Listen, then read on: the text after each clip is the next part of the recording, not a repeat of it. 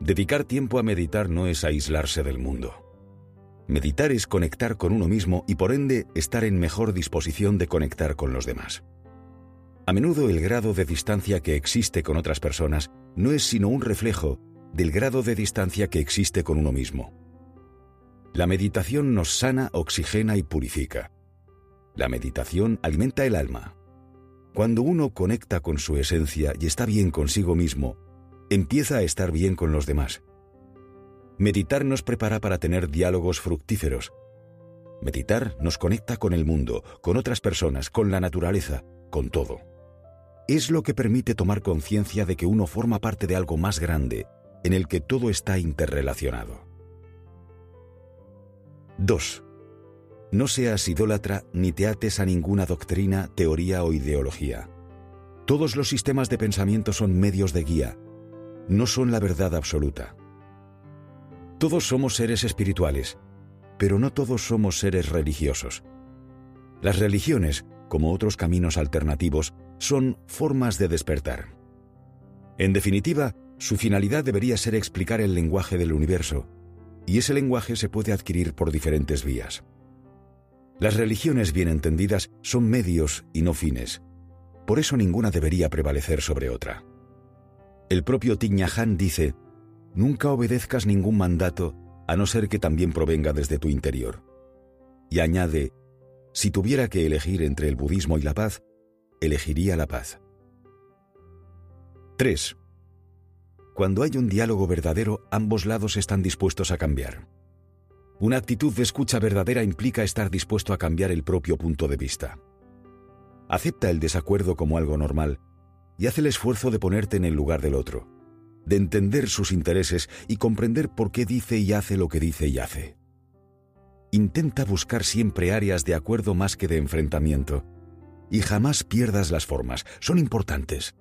Las formas facilitan o complican mucho las cosas. El propio Tiñahan señala, no pronuncies palabras que puedan crear discordia y causar ruptura en la comunidad. Haz todos los esfuerzos para reconciliar y resolver todos los conflictos, aunque sean pequeños. 4. No digas cosas falsas por el bien del interés personal o para impresionar a las personas. No pronuncies palabras que causen desviación y odio. No difundas noticias que no sabes si son ciertas. No critiques o condenes cosas de las que no estás seguro.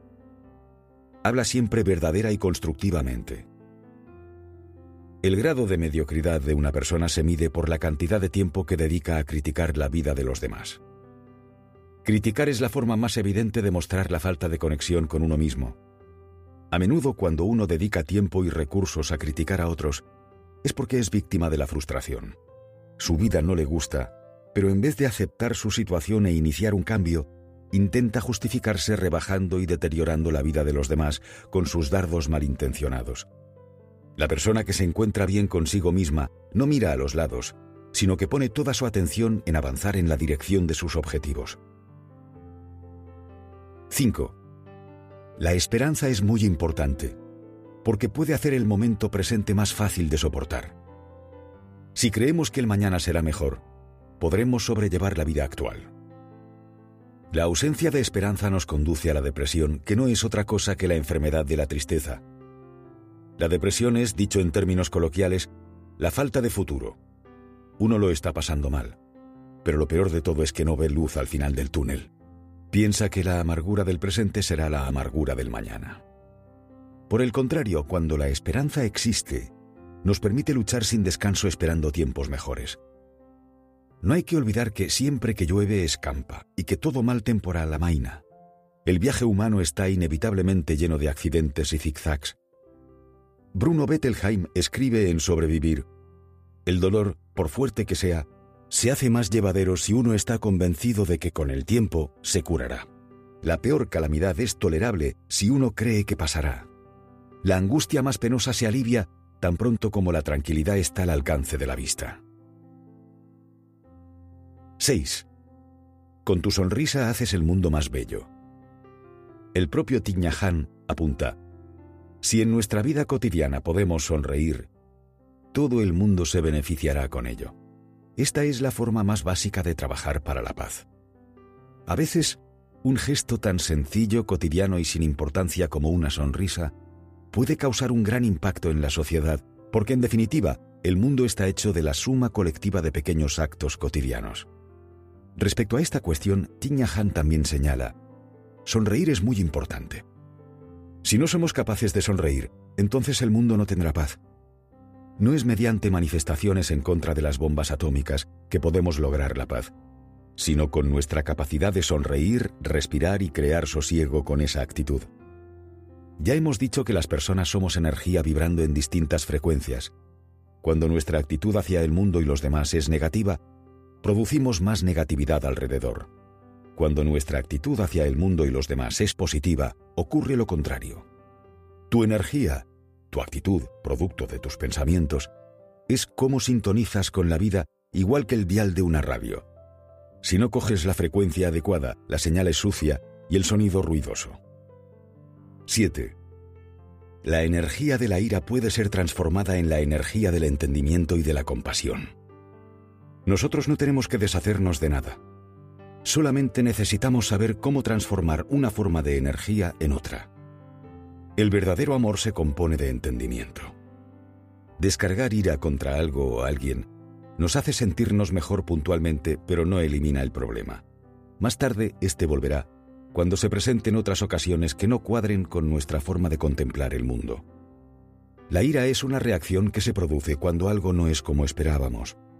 Es un comportamiento derivado de la frustración. Como todas las emociones, es el resultado de una forma de pensar. La ira solo la desactivan la empatía y las ganas de comprender por qué el otro piensa y actúa como lo hace. No significa aceptar las cosas, sino que éstas no te perturben, que no te secuestren emocionalmente y que no te impidan actuar desde la serenidad y la tranquilidad con asertividad. Tiña Han dice, no mantengas ira u odio. Tan pronto como surgen la ira y el odio, practica la meditación sobre la compasión para comprender profundamente a las personas que han causado ira y odio. Aprende a ver a los otros seres con los ojos de la compasión. 8. A veces tu alegría causa tu sonrisa, pero también hay veces en las que tu sonrisa puede causarte alegría. Sentirnos bien nos lleva a actuar bien, pero también actuar bien nos lleva a sentirnos bien. Las acciones cambian las emociones. Actuar con seguridad nos hace sentirnos más seguros y actuar con alegría nos hace sentirnos más alegres. Cuando no te encuentres bien, actúa como si lo estuvieses y tu ánimo cambiará.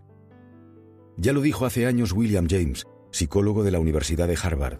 El pájaro canta porque es feliz, pero también es feliz porque canta.